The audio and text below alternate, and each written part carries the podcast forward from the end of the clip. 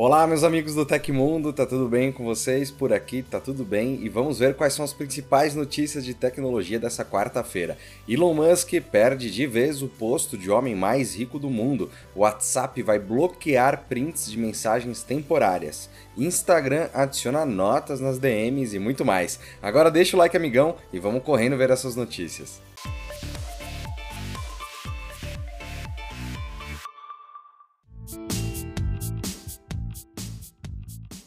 O bilionário Elon Musk perdeu na terça-feira o posto de homem mais rico do mundo, dando sequência à oscilação de valores que começou na semana passada. O título agora está de fato nas mãos e na carteira de Bernard Arnault, dono do conglomerado Louis Vuitton de Paris. De acordo com a Bloomberg, que organiza a classificação diária dos endinheirados, Musk, que já foi cotado um dia a 340 bilhões de dólares, tem vivido momentos tumultuados desde o início deste ano, no qual sua fortuna despencou mais de 100 bilhões de dólares, chegando aos atuais 163,1 bilhões de dólares. Um dos motivos citados pela Bloomberg para a queda de Musk foi sua decisão destemida de comprar o Twitter em abril por 44 bilhões de dólares, confrontado com uma realidade de recessão mundial, onde a maioria dos bancos centrais do mundo elevou as taxas de juros. O impetuoso bilionário até tentou voltar atrás na decisão, mas não conseguiu, sendo obrigado a torrar 15 15 bilhões de dólares em ações da Tesla para honrar o acordo. Aos 73 anos, Bernard Arnault é o oposto da atividade frenética de seus colegas bilionários americanos. Enquanto a galera do Vale do Silício aposta em crescimento rápido, o francês está trabalhando em seu negócio há décadas. Atualmente, Bernard é dono da LVMH Moet Hennessy Louis Vuitton, com sede em Paris, que vende roupas de grife, vinhos finos e negócios de varejo.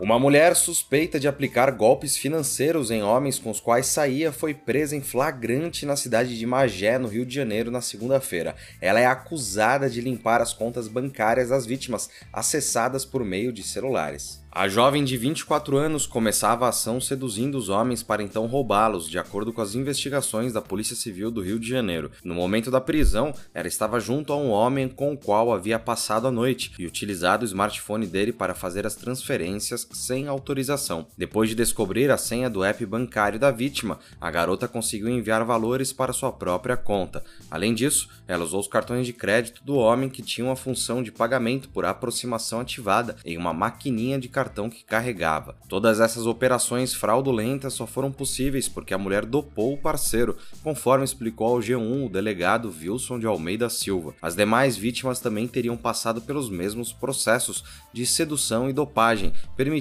à autora descobrir senhas e praticar o golpe sem maiores dificuldades. Segundo os oficiais da 35ª DP de Campo Grande, responsáveis pela prisão, a mulher que seduzia os homens para roubar dinheiro dos apps bancários usava a beleza beleza como arma. Explorando a sua aparência, ela conseguia conquistar a confiança das vítimas para lhes causar prejuízos financeiros. Os policiais chegaram até ela por meio do cruzamento de dados de inteligência e monitoramento, uma vez que a autora já vinha sendo investigada por práticas semelhantes. A jovem possui 13 anotações por ocorrências de furto, estelionato e injúria. O aplicativo Be Real foi um dos maiores sucessos nas redes sociais em 2022 e a prova disso acaba de ser anunciada. O Instagram revelou uma cópia do aplicativo. A plataforma da Meta anunciou ontem o Candid Stories, que funciona de maneira similar ao aplicativo focado na realidade. Assim como o Be Real, o Candid Stories incentiva que o usuário faça uma publicação por dia com uma selfie e um momento cotidiano de sua vida. A publicação conta com visibilidade limitada, apenas outros usuários que publicaram um Candid podem ver os posts da categoria. O Instagram também ressalta que a notificação diária do aplicativo poderá ser desativada pelos usuários que não curtirem a novidade. Além disso, a solução também deve chegar ao Facebook, que também suporta Stories. Apesar do anúncio oficial no site da plataforma, o Instagram ainda não lançou o Candid Stories de maneira global. Atualmente a novidade está disponível em testes somente na África do Sul, de acordo com o porta-voz da companhia. Vale ressaltar que o Candid Stories não é a única novidade lançada pelo Instagram recentemente. O aplicativo também começou a receber ontem as notas na DM, que funcionam como recados que ficam disponíveis publicamente na seção de mensagens diretas,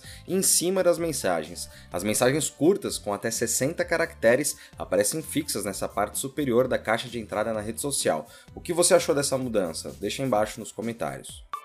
Na terça-feira, o WhatsApp começou a liberar o recurso que bloqueia a captura de tela de mensagens de visualização única. A novidade está chegando tanto para usuários do Android quanto do iOS. O recurso é mais uma etapa de segurança no envio de arquivos com visualização única, ferramenta que está disponível para fotos e vídeos. Com a visualização única, o app também impede o compartilhamento encaminhamento, copy e até salvar a mensagem. Quando a pessoa que recebeu a mensagem tenta fazer um print do conteúdo único, o WhatsApp salva apenas uma imagem com um aviso. Esta captura de tela foi bloqueada para maior privacidade. Aviso parecido é exibido para quem tenta gravar a tela do celular com aplicativos de terceiros. Para funcionar, o arquivo de abertura única não fica armazenado no aparelho, por causa disso, nem mesmo a pessoa que enviou a mensagem consegue verificar o material posteriormente. Para complementar a medida, o WhatsApp está testando a funcionalidade de mensagem de texto de visualização única. Já disponível em outros aplicativos como Telegram e Snapchat, a funcionalidade já estava em teste há algum tempo e agora está sendo liberada para todos os usuários. É importante lembrar que para ter acesso é preciso atualizar o WhatsApp para a versão mais recente disponível. O Tecmundo tem um canal de cortes que vai agilizar o seu dia. Nós transmitimos a cada 15 dias o nosso podcast Tech Inverso e para quem não tem tempo de assistir ao programa completo, o nosso canal de cortes vai te entregar pílulas interessantes das nossas conversas. Vai lá se inscrever no nosso canal para não perder nada, ele está linkado aqui embaixo. A Apple é famosa não apenas por ser a empresa mais valiosa do mundo, com o celular mais reconhecível entre tantos, mas também por ser uma companhia que não gosta de falar sobre os detalhes de seus iPhones. É por isso que chama atenção o fato que Tim Cook, o CEO da Apple, ter confirmado a parceria da empresa com a Sony em sua conta pessoal no Twitter. O executivo postou uma fotografia onde ele aparece ao lado de Kenichiro Yoshida, o chefe da Sony. Os dois estão visitando uma das instalações da fabricante japonesa, e no texto do post, Cook confirma que trabalha com a Sony há décadas para os sensores das câmeras do iPhone. Abre aspas, nós temos uma parceria com a Sony por mais de uma década para criar os sensores de câmera líderes mundiais para o iPhone. Obrigado ao Ken e todo mundo no time por me guiar ao longo da instalação com tecnologia de ponta em Kumamoto hoje. Essa é uma das únicas vezes que a Apple fala sobre o processo de fabricação de um componente específico do iPhone, ainda mais dando créditos a outra companhia. Apesar da parceria de mais de uma década, a empresa jamais havia comentado sobre a fabricação das câmeras dos celulares. Outras informações que temos sobre os componentes dos celulares da maçã vêm de fontes confiáveis da rede de suprimentos, mas não são oficialmente confirmadas. Sabemos, por exemplo, que a Corning faz os vidros reforçados do corpo dos aparelhos que a Samsung e LG oferecem os painéis de OLED para as telas. Além disso, os processadores são fabricados pela TSMC, mas a Apple nunca fala diretamente sobre a produção dos produtos, a menos que um problema muito grande aconteça. Congressistas norte-americanos anunciaram ontem uma proposta legislativa para banir o TikTok no país. A justificativa é que a rede social de vídeos curtos pode estar sendo usada para espionar cidadãos e censurar conteúdos. O anúncio da proposta foi feito pelo senador republicano Marco Rubio. Apesar de ser encabeçada pelo político de direita, a nova proposição é bipartidária, ou seja, é do interesse tanto de republicanos quanto dos democratas. No comunicado oficial, Rubio explicou que a ByteDance, empresa dona do TikTok, é obrigada pelas leis da China a enviar todos os dados capturados no app para o Partido Comunista Chinês. A proposta pode criar a lei de prevenção de ameaça nacional de vigilância na internet, censura opressiva influência e aprendizagem algorítmica. Segundo os congressistas estadunidenses, a proposta protegeria o país proibindo todas as transações de qualquer empresa de mídia social em ou sob a influência de China, Rússia e vários outros países estrangeiros de preocupação. O TikTok está na mira do governo dos Estados Unidos desde a administração do ex-presidente Donald Trump. Ele chegou a ameaçar banir a rede social caso a marca não fosse comprada por uma empresa norte-americana.